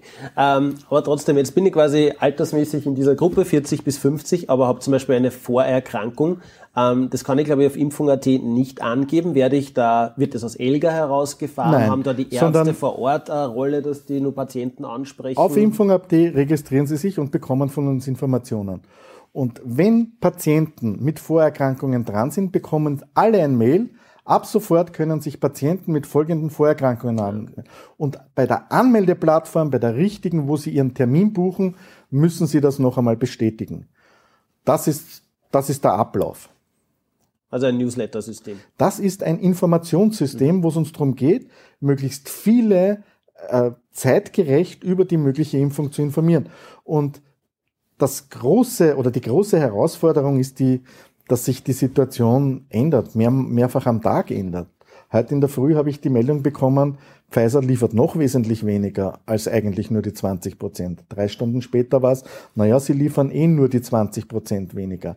Ja, drei Stunden später vielleicht kann AstraZeneca schon Mitte Februar liefern. Naja, vielleicht doch nicht. Also es ändert sich permanent und wir müssen uns darauf einstellen, flexibel zu reagieren und die zuerst zu impfen, die es am dringendsten brauchen. Was ich nur empfehlen kann an dieser Stelle ist impfung.at, also nicht nur zum Vorregistrieren, genau. das ist wichtig, sondern auch als Informationsplattform. Genau. Da stehen ganz so viele wichtige Informationen drauf über den Impfstoff, was bewirkt der, was kann der, was können die einzelnen Impfstoffe, wo kann man sich registrieren, wie ist der Ablauf, wie ist die Impfstrategie und, und, und. All das findet man dort und da gibt's auch die FAQs, wo man sich wirklich gut informieren kann, wo alle, eigentlich fast alle offenen Fragen auch beantwortet werden. Also wirklich impfung.at und es gibt auch eine Hotline, wo man anrufen kann, falls man mit den Informationen da vielleicht nicht zurechtfindet, dann kann man dort anrufen und sich auch informieren. Also ich glaube, gerade jetzt in dieser Phase Information ist das Wesentliche. Je mehr Information, umso besser und die Leute haben viele Kanäle, wo sie sich informieren können. Meine Bitte von mir ist,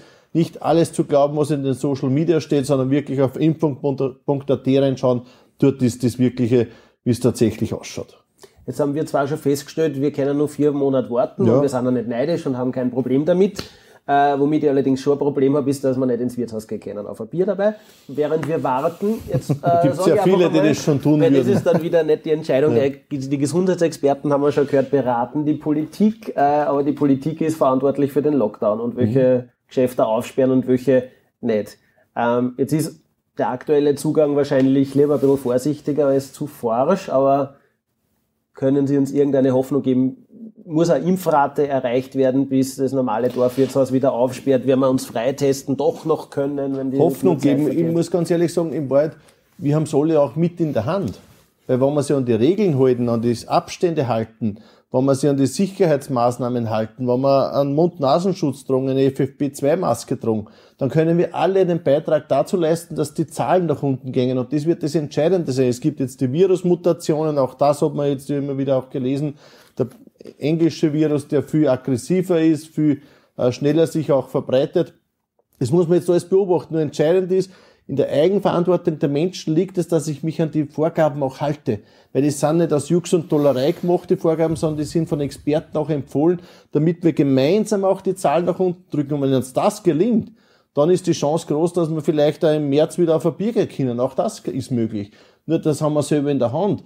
Wenn man es so macht, wie es zurzeit auch gefühlt wird, dass eigentlich der Lockdown eh fast eine Normalsituation ist, dann wird es vielleicht auch länger dauern. Und daher wirklich mein Appell an alle, halten wir uns an die Vorgaben, halten wir uns an die zwei Meter Sicherheitsabstandsregel, halten wir uns an den Mund-Nasenschutz, halten wir uns daran, dass wir unsere Hände desinfizieren, dass wir möglichst die Kontakte vermeiden, soweit es irgendwie geht, die in den nächsten Wochen Homeoffice machen. Wenn wir das alles tun, dann bin ich mir sicher, dass die Zahlen auch wieder nach unten gehen und dann wird irgendwann auch wieder die Gastro, der Handel alles sukzessive aufmachen können. Auf das freue ich mich genauso. Also ich freue mich schon, wenn ich zum Stammtisch gehen kann, wenn ich zum Wirten gehen kann, wenn ich wieder Leute treffe, wenn ich wieder einfach über irgendwelche anderen Themen aus der Corona reden kann, vielleicht dann wieder über ein Fußballmatch oder was auch immer. Auf das freuen wir sich alle und ich verstehe das auch, dass sich jeder drauf Wir werden bleibt. alle fünf Kilo zunehmen, ja. weil wir werden jeden Tag essen gehen. jeden Tag essen gehen, beim Wirten sitzen und auf noch drei Bier trinken. Aber auch das ist, äh, äh, gehört dazu. Nur bis dorthin, nochmals der Appell, müssen wir ja. uns alle daran halten, dass wir die Sicherheitsmaßnahmen einhalten. Ist ja so. Ich habe selbst mit einer Freundin geredet, die hat zum Beispiel gesagt, äh, wenn sie zum ersten Mal wieder in einer Bar ist und sie über einen total überteuerten Cocktail mit billigem Fusel beschwert, das wird ihr schönster Tag sein. Momentan leben die meisten daheim, ich meine, der Lebensmittelhandel kann ja. sich ja nicht beschweren über die Umsätze, also wir lassen es uns ja zu Hause, weil irgendwo ein bisschen Geld muss man ja Doch ausgeben. gut gehen, ne? Doch gut gehen. Glauben Sie, ähm, dass irgend sowas in die Richtung vor einem Nachweis, der elektronische Impfpass auch fürs Reisen kommen wird, beziehungsweise und wären Sie dann eher dafür, dass die Politik sich auf Regeln einigt oder setzen Sie, ich sage jetzt einmal, auf die Fluglinien, man kommt einfach nicht mehr ins Flugzeug, weil Privatunternehmen festlegen, wer fliegen darf und wer nicht? Also es ist ein Punkt, der Quick hat es ja vorher gesagt, die Impfbereitschaft ist extrem hoch mittlerweile. Also die ist von Tag zu Tag gestiegen, ich sehe das selbst in meinem Umfeld Freunde, die vor Wochen noch gesagt haben, ich gehe sicher nicht impfen, sagen jetzt, na ja, schauen wir mal, aber eigentlich, ich habe mich schon mal vorregistriert, weil vielleicht komme ich doch auch dann dran. Manche, die vorher noch gesagt haben, ich möchte nicht, sagen jetzt, warum bin ich nicht heute schon dran? Und dauert das nur so lange. Also da sieht man, da bewegt sich schon einiges. Und äh, natürlich äh, wird es äh, irgendwann einmal so weit sein, dass manche vielleicht auch sagen, ich brauche eine Impfung, damit ich manche Leistungen konsumieren kann, in ein Flugzeug einsteigen kann. Manche Länder werden vielleicht hergehen und sagen, bei mir einreisen darf nur jemand, der geimpft ist. Das wird möglicherweise so sein. Das wird auch der Markt zu einem gewissen Teil auch regeln. Aber, und das ist schon gut, und Sie haben das, das Stichwort ja auch angesprochen, elektronischer Impfpass. Also ich glaube schon, dass der auch was bewirken wird. Es gibt ihn ja schon, auf Elga kann man den ja auch einsehen. Äh, und dort wird auch dann die Impfung auch eingetragen und, und die Ministerin Netzstadler hat das jetzt ja auch einmal äh, gesagt, die, äh, dass man da möglicherweise dann auch einen europäischen Impfpass auch andenkt. Also ich glaube, das sind schon Maßnahmen, die richtig sind, die in die richtige Richtung gehen, dass man da europäisch dann auch einen Nachweis hat, dass man geimpft ist. Und ehrlicherweise, wir machen jetzt ja gerade, was Corona betrifft, ein ziemliches Diskussion auf, was die Impfung betrifft. Bei anderen Impfungen denkt man gar nicht nach. Wenn man in die Truppen fährt, dass man da geimpft werden muss, das ist für jeden selbstverständlich. Da geht man zum Arzt, kriegt zwei Impfungen und dann kann in die Truppen fliegen. Das ist ganz selbstverständlich. So wird es auch da sein. Auch da wird sein, das wird selbstverständlich sein, dass man geimpft ist und dass man dann einfach auch die Leistungen konsumieren kann und es wird keiner mehr dran denken, dann irgendwann einmal hoffentlich. Aber was es ja doch gibt, Herr Qualker, ist natürlich, ich sage jetzt einmal, gesunde Skepsis ist ja gut, aber es gibt speziell bei Corona auch ein Hauptargument ist diese schnelle Entwicklungszeit. Schon sehr viel Skepsis. Können Sie irgendwas generell zu generellen Gefahren einer Impfung und ist diese Impfung gefährlicher oder eine neue Methode oder glauben Sie, dass das genauso ist wie die normale Grippeimpfung, ein bisschen einen roten Arm und das war's? Also was ich empfehlen kann in dem Fall ist auf www.impfung.at zu gehen. Da haben wir das im Detail erklärt. Da haben wir vor allem diese Skepsis zu diesen mRNA-Impfstoffen im Detail erklärt. Da haben wir auch erklärt, warum es möglich war, den Impfstoff, und der ist gar nicht so schnell entwickelt worden, wie wir glauben, sondern die Basis, die Technologie, die wird ja schon in der Krebstherapie seit langem verwendet. Äh, das wird dort alles im Detail erklärt. Aus der Erfahrung der ersten Impfwochen kann ich Ihnen sagen, dass man einmal grundsätzlich unterscheiden muss zwischen Nebenwirkungen und Impfreaktionen. Impfreaktion ist das, was man gemeinhin eigentlich als Nebenwirkungen versteht, nämlich, dass man vielleicht der Arm wehtut, dass es erhöhtes Fieber, äh, erhöhte Temperatur gibt, leichtes Fieber, dass man vielleicht Kopfschmerzen hat. Das ist eine Impfreaktion, wie wir sie bei ganz, ganz vielen Impfungen kennen. Bei der Grippeimpfung, also ich lasse mich jedes Jahr Grippe impfen, ähm, da, auch da ist es so, dass dass das wehtun kann. Aber das ist ja nichts im Vergleich mit dem, was Corona für Auswirkungen hat. Bitte, bitte, bitte alle durchlesen und schauen, die Langzeitfolgen, die Leute, die das durchgemacht haben. Das, also diesen Vergleich allein anzustellen, halte ich schon für schwierig. Ähm, die Nebenwirkungen, die tatsächlichen Nebenwirkungen, also man hat jetzt weltweit auch schon zig äh, Millionen Impfungen durchgeführt also wirklich viele, viele Impfungen. Da gab es ganz wenige richtige Nebenwirkungen im Sinn von allergischen Schocks zum Beispiel. Und das waren Personen, ich sage immer, die sind schon mit dem EpiPen zur Impfung gekommen, weil sie genau wussten, dass sie auf verschiedene Sachen allergisch reagieren. Und wenn ich das weiß und dann bewusst das Risiko eingehe und dann tritt es ein, dann ist das auch schon wieder sehr grenzwertig. Aber ganz wichtig zu wissen ist, erwarten Sie keine Einschränkungen, die es nicht vielleicht schon bei anderen Impfungen gegeben hat. Was wir feststellen ist, auch, das ist nur Erfahrungsbericht, das ist jetzt nicht aus einer Studie, aber dass das scheinbar bei älteren Leuten weniger arg ist, diese Impfreaktion, als bei der Krankenschwester, die 45 Jahre alt ist und sich impfen hat lassen. Ist diese Impfskepsis irgendwie, manchmal kommt es einem so vor wie so ein erste Weltproblem, so quasi die Impfungen sind Opfer ihrer eigenen, äh, ihres eigenen Erfolgs, Erfolges, Kinderlähmung, genau. Masern und so weiter, das haben wir alles mit Impfungen in den Griff bekommen genau. und es hat jetzt längere Zeit keinen großen Gegner mehr gegeben. Also das beste Beispiel ist jetzt, wenn ich mit meinen Kindern drüber rede, meine Tochter 17, und wie ich ihr erklärt habe, über Kinderlähmungsimpfung fragt sie mich, was ist Kinderlähmung? Ich kenne Leute, die, wir kennen Leute, ja, ähm, die auch in der Öffentlichkeit stehen, die Kinderlähmungsopfer sind. Das kennt jemand, der im, im, im neuen Jahrtausend geboren ist, gar nicht mehr. Und Leute, die ab den 80ern hat sich, kennen das sehr wenig. Ich kenne Leute, die an, in meinem Jahrgang, jetzt verrate ich nicht, wie alt ich bin, die noch, die noch äh, Pockenimpfung gehen mussten. Das ist kein Thema mehr heutzutage. Also, das ist wirklich eine Erfolgsgeschichte, das Impfen. Und natürlich kann man mit einigen wenigen schlechten Beispielen da sehr viel kaputt machen. Aber schauen wir nicht auf das, die Variante zu Corona ist die Krankheit, äh, zu Impfen ist die Krankheit kriegen, hat der genau, Virologe gesagt.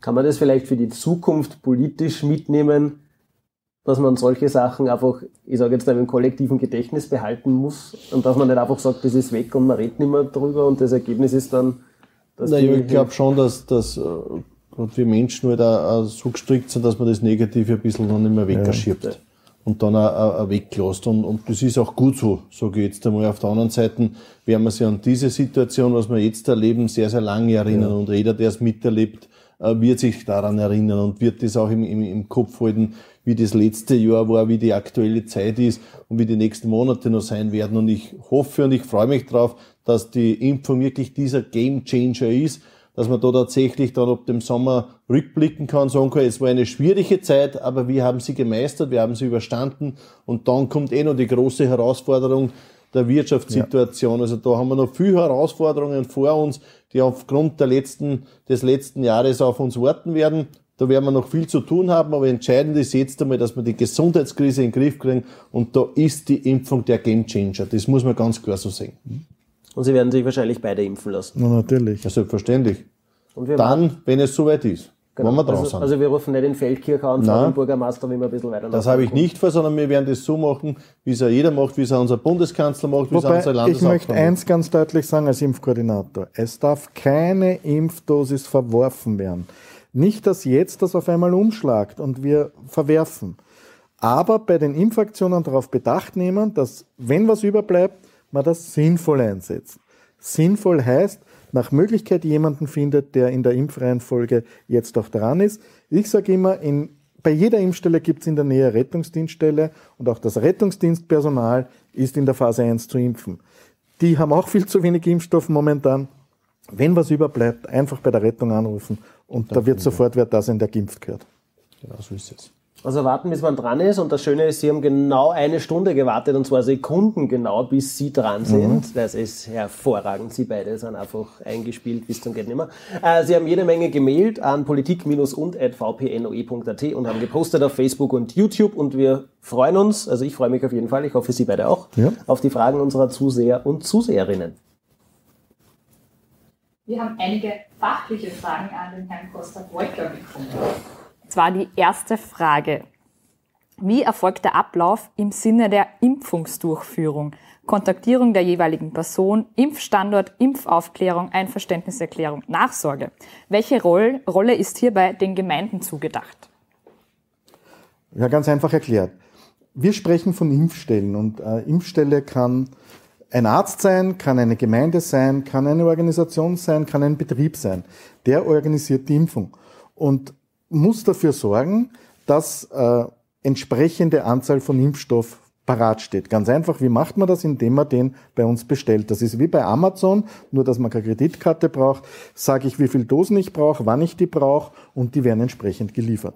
Bei der Anmeldung selber wird den Leuten, auch bei der elektronischen Anmeldung, die wir vorsehen, wird den Impfwilligen schon der Impfaufklärungsbogen mit übermittelt. Das heißt, den kann man sich ausdrucken, den kann man vorab ausfüllen und den kann man schon mitbringen. Das heißt, die Impfaufklärung passiert einerseits, indem sich die Leute damit beschäftigen. Wir machen die Erfahrung, dass im Zuge der Impfung eigentlich ganz wenige Fragen auftauchen. Die, die kommen, die wollen geimpft werden, die haben nur wenig Fragen dazu. Bei jeder Impfung ist ein Arzt dabei, der, wenn gewünscht, auch ein Aufklärungsgespräch führt. Dann wird die Impfung durchgeführt, die ist völlig unspektakulär. Es ist auch die Impfdosis sehr gering, die appliziert wird. Und nach der Impfung gibt's wie bei jeder anderen Impfung auch, eine Nachbeobachtungszeit, wo man ein bisschen in der Nähe bleibt und eben schaut, ob eine allergische Reaktion stattfindet.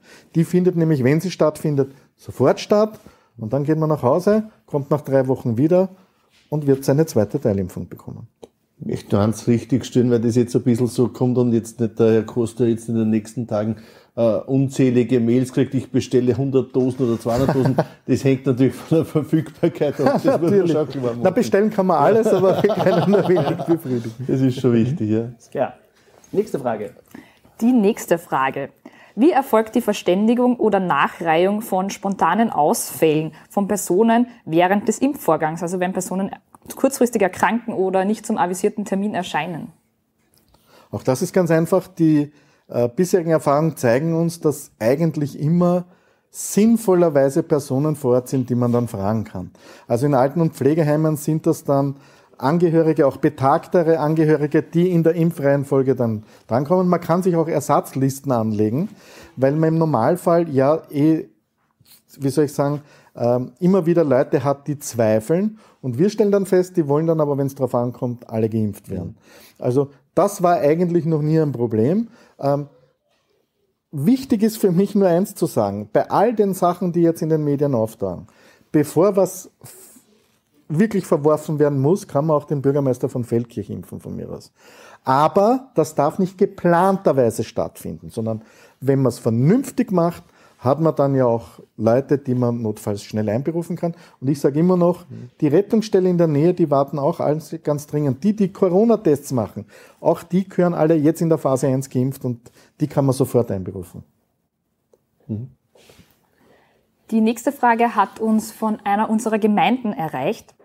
Wird es im Sinne der fixen Teststraßen für die nächsten Monate eine konkrete Anmeldung zu einer bestimmten Lokalität geben, um die Teststraßen und deren Ressourcen planbarer zu machen? Das ist aktuell nicht geplant, weil wir auch leider Gottes noch immer nicht wissen, wer wann, wie, warum überhaupt testen gehen muss oder kann. Das heißt, die Gemeinden haben jetzt ein großartiges Angebot auf die Beine gestellt. Da muss ich mich wirklich wieder mal bei den Gemeinden bedanken, die das sensationell machen. Wir haben jetzt an die 100 Gemeinden, die das anbieten. Und ich gehe nicht davon aus, dass wir da jetzt ein, ein logistisches Problem im Sinn von Wartezeiten haben. Wir haben ja in Niederösterreich fast den Anspruch, dass ich bei der Testung nicht einmal 10 Minuten warten darf. Also so weit sind wir mittlerweile. Es ist super. Aber wenn man da ein paar Minuten einmal warten muss, dann bitte um Verständnis. Und wir werden an dem, wie das Aufkommen in den ersten Tagen und in den ersten zwei, drei Wochen ist, werden wir dann sehen, ob man da einen, eine Slot-Buchung einführen muss oder nicht. Ich möchte vielleicht an dieser Stelle eins nur ergänzen, weil mir das auch wichtig ist. Also, gerade im Dezember, wie wir die erste Flächentestung gemacht haben, haben die Gemeinden Unglaubliches geleistet. Das muss man an der Stelle schon einmal sagen. Also innerhalb von kürzester Zeit so eine Flächentestung auf die Beine zu stellen mit Freiwilligen, die die ganze Registrierung machen, mit äh, Helfern aus dem Roten Kreuz, die dann auch die, die Abstriche. Äh, Abstriche dementsprechend machen, mit der Auswertung. Also mit dem gesamten elektronischen System dahinter. Genial, wie das funktioniert hat in Niederösterreich. Also das haben wir einzigartig. Ja, vor allem hatten die ja keine Ahnung, was sie erwartet, die Gemeinde. Ich kann mich erinnern, wie, wie es darum gegangen ist, wie planen wir das? War meine Idee, naja, ich weiß, wie eine Teststraße aussieht, mein Team weiß auch, aber die wissen das nicht. Wie kriegen wir diese Info hin? Und da war unsere Idee, wir ziehen ganz schnell Webseiten hoch, mhm. wo das im Detail erklärt wird mit Probesachen, wo man die Apps testen kann und so weiter. Und bis zum Schluss, bis es begonnen hat, war mir eigentlich, naja, wird es wirklich so funktionieren, wie wir uns das vorstellen? Und es hat aber dann schon die Tage davor war klar, das ist sensationell, wie die Gemeinden das umsetzen, wie kreativ und wie, wie soll ich sagen, mit, mit welcher Hemdsärmeligkeit man da die Herangehensweise war. Und bei der Flächentestung jetzt am, am vergangenen Wochenende, also da waren die Fragen, die vorher an uns gekommen sind, schon eigentlich vernachlässigbar wenig. Ähm, da ist es eher darum gegangen, weil wir eine neue Test von Siemens, Testart von Siemens haben, aber sonst ist das eigentlich zur Routine geworden. Und ich, ich muss da gar wirklich zustimmen. Das Engagement der Leute in Niederösterreich, das ist sensationell. Und die Kraft hat uns auch gezeigt, wenn wir jetzt permanente Teststraßen brauchen, wenn wir Impfstraßen brauchen, die flexibel vielleicht sehr schnell, ich habe es erst erwähnt, die Zulassung von AstraZeneca, wer weiß, wie viele Dosen dann kommen, wenn wir das brauchen, das gibt uns Kraft und Zuversicht, wir werden das schaffen. Also ich muss schon sagen, also bei der ersten Flächentestung, ich kann mich erinnern, wenige Tage davor haben wir gespürt der, bei den Bürgermeistern, es ist große Verunsicherung, weil keiner gewusst hat, ja. was kommt da jetzt auf mich zu, was heißt das jetzt da für mich. Habe ich dann auf einmal fünf Prozent äh, positiv getestete, wie gehe ich mit der Situation um und dergleichen mehr. Und da war es auch unser Landeshauptfrau Stellvertreter, der Stefan Bärenkopf, äh, der Herr Gwolker, die dann gemeinsam bei einer großen Videokonferenz unsere Bürgermeister mal wirklich informiert haben und alle Fragen beantwortet haben. Das hat zwei Stunden gedauert. Jede Frage wurde besprochen und diskutiert. Und so ist auch die Verunsicherung weggeschafft worden und dann ist das perfekt gerannt und dann jetzt ist sowieso Routine, kann man fast schon sagen. Ja. Also auch jetzt für die ständigen Testungen, die Gemeinden haben sich gemeldet, haben gesagt, okay, ich kann das leisten, ich kann Freiwillige aufstellen, ich schaffe einen Tag in der Woche, ich schaffe zwei Tage in der Woche. Und die wissen, wie das abläuft, die haben die Straßen zum Teil jetzt stehen lassen einfach. Und das wird perfekt gemacht in der nächsten Zeit bis hin dann zur Impfung. Und auch das wird perfekt dann organisiert. Aber es ist wirklich diese Kraft der vielen und dieses kleinstrukturierte, also ich wohne in einer Gemeinde mit knapp über 600 Einwohnern. Mhm. Und bei uns war das wirklich, also wie bei der letzten Testung, so quasi, ich sage mal, ein Familienspaziergang zum Kindergarten zur Teststraße in den 15 Minuten, die mir vorher mein Bürgermeister geschrieben äh, hat. Das funktioniert einfach, weil sich die Menschen direkt angesprochen fühlen, wenn genau. die eigene Gemeinde, und wir sind ja recht klein strukturiert, quasi auch mit der Info rauskommt. Dann. Das macht dafür aus, die Ansprache auch durch den Bürgermeister, weil der lohnt ja auch dann ein zur Testung, also das hat ja auch super funktioniert. So ist es ja bei der Impfung. Auch da, der Bürgermeister hat da nicht Unwesentliches auch dabei. Das tun. Schwierigste war, den Bürgermeistern zu vermitteln, wir haben wirklich einen Plan und der funktioniert. Viele haben mhm. Notruf Niederösterreich nicht so gut gekannt, ja schon, vom Rettungsnotruf, aber dass wir da wirklich einen Plan haben und wie sie dann erkannt haben, dass das, was wir uns da alle gemeinsam vorstellen, dass man das wirklich auch gut umsetzen kann, das war das Geheimnis des Erfolges. Und das wollen wir auch jetzt bei der Impfung wieder nutzen da müssen wir, da ist die Flexibilität noch einmal doppelt gefragt, weil auch da werden sich die Lieferzahlen täglich ändern. Da wird der Impfstoff nicht verfügbar sein und der dort. Und auf einmal müssen wir Personengruppen einladen, ausladen, was auch immer da auf uns zukommt. Aber das gemeinsame Ziel muss sein, und das sage ich jetzt als Nicht-Politiker noch einmal ganz deutlich, wenn wir jetzt noch drei Monate reinbeißen, dann haben wir es. Dann haben wir wirklich einen Großteil der Leute geimpft, dann sind wir in der Impfung im Routinebetrieb und im Ende zweiten Quartal ist wirklich vorherzusehen mit dem, was Impfdosen da sein werden. Jeder, der geimpft werden will, wird seine Impfung haben und das ist dann wirklich das Ende der Pandemie. Also darf vor aus heutiger Sicht, wobei das soll man nicht sagen, aber ich bin ja kein Politiker, die Eisenbahnträger. Ach, es wäre so ein schönes Schlusswort gewesen, aber Ja, noch aber sind wir haben Sie noch am ja? Wort, unsere Zuschauer und Zuschauerinnen. Ein kürzer sein. Die nächste Frage hat uns von einer Seniorin erreicht. Sie fragt, ist es möglich, dass sich Seniorenmitglieder am Zweitwohnsitz zur Impfung anmelden? Grundsätzlich sind die Impfstoffdosen bundesländerweit am Hauptwohnsitz bemessen. Also nach Möglichkeit am Hauptwohnsitz impfen gehen. Wir werden das aber natürlich nicht mit Ausweis und so kontrollieren. Das heißt, jemand, der jetzt während der Pandemie seinen Wohnsitz fast ausschließlich nach Niederösterreich verlegt hat, wird auch in Niederösterreich geimpft werden können. Man sollte sich aber dann überlegen, ob man nicht vielleicht den Hauptwohnsitz nach Niederösterreich verlegt. Also das, Das wollte ich gerade vorschlagen. vielleicht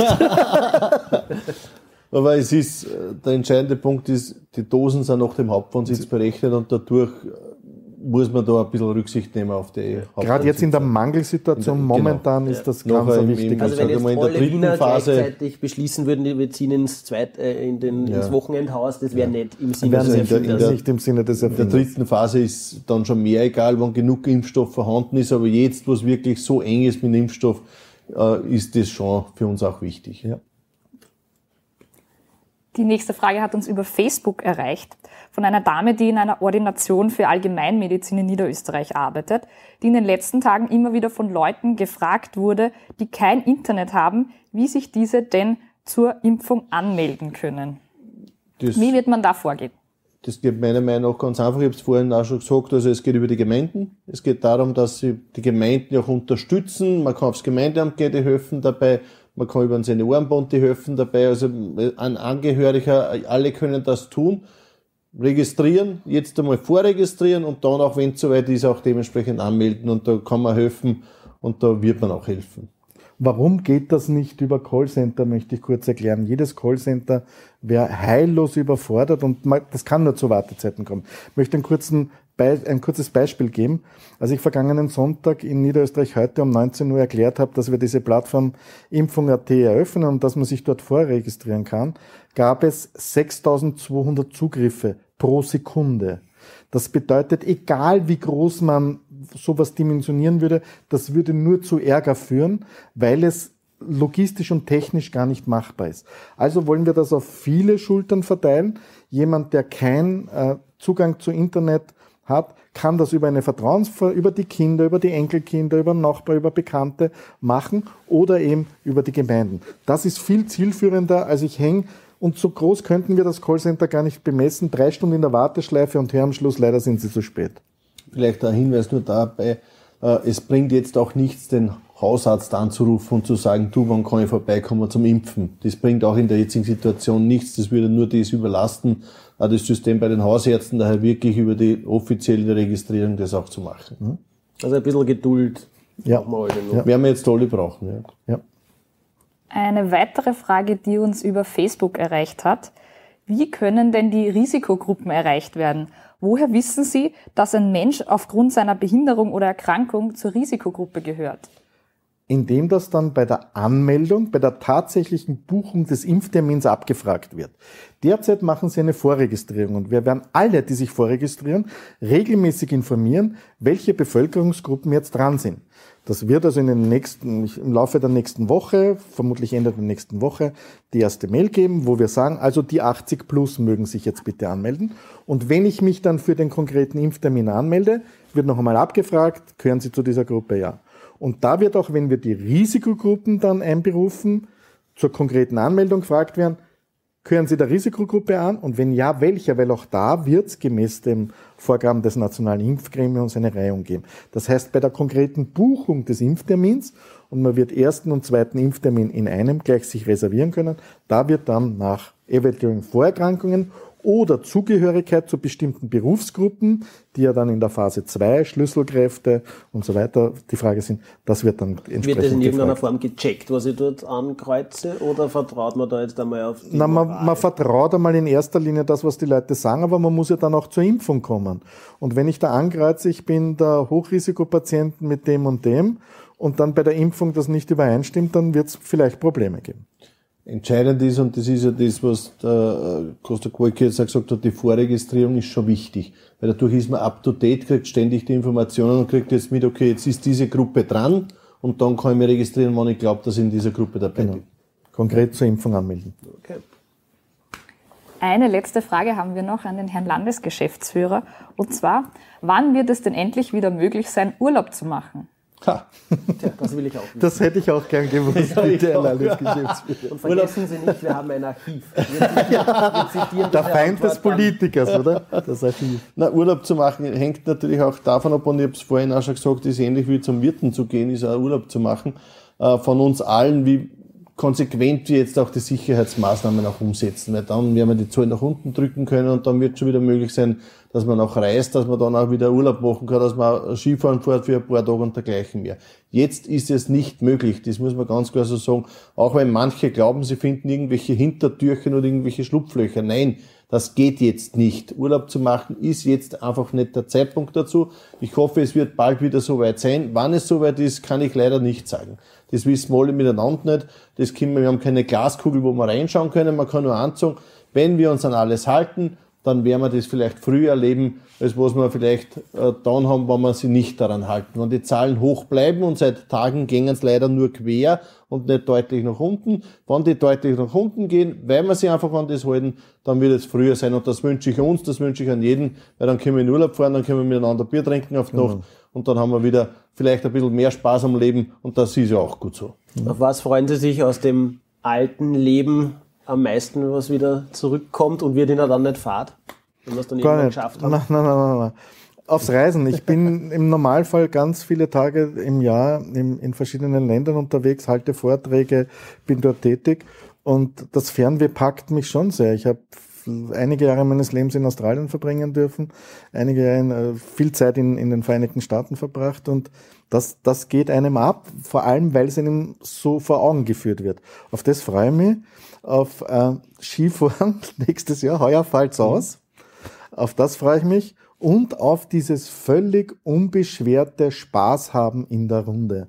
Ohne dass man Hintergedanken haben muss, ist er vielleicht positiv, Abstand halten, Regeln. Das ist uns ja jetzt schon so selbstverständlich, dass wir einfach miteinander unbeschwert Spaß haben können. Das freut mich. Auf was freuen Sie sich am meisten, wenn es wieder einfach ganz Bei mir ist der dritte Punkt, was der Costa gesagt hat. Also einfach wieder Freunde zu treffen, Freunde auch zu umarmen, einfach kein schlechtes Gewissen haben, wenn man zu fünft irgendwo zusammensteht, auch im Freien und vielleicht ein Glühwein trinkt oder, oder ein Bier miteinander trinkt oder ein Achtel trinkt oder was auch immer.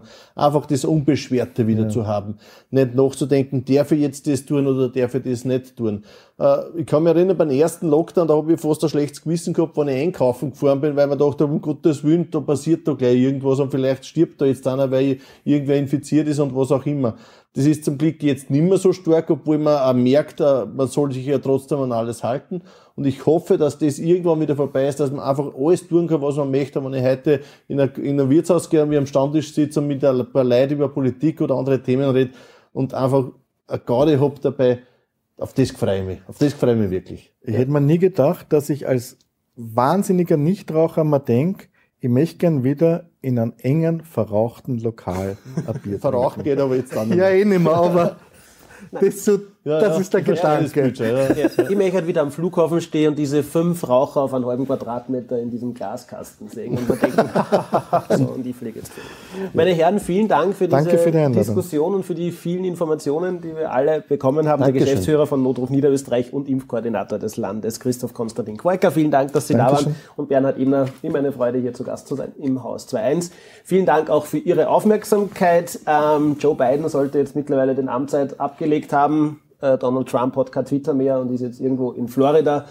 Was uns allerdings noch ein paar Monate auf jeden Fall erhalten bleiben wird, ist Corona. Und ich würde schwer schätzen, dass wir an dieser Stelle demnächst einmal dann drüber reden, wie wir die Wirtschaft wieder nach oben bringen. Trotzdem ähm, haben Sie eine schöne Zeit, machen Sie das Beste draus jetzt zu Hause und das Ganze können Sie auch jederzeit gerne nochmal nachhören als Podcast, falls Sie mal im Auto unterwegs sind. Vielen Dank für Ihre Aufmerksamkeit, einen schönen Abend. Dankeschön, Dankeschön. alles Gute.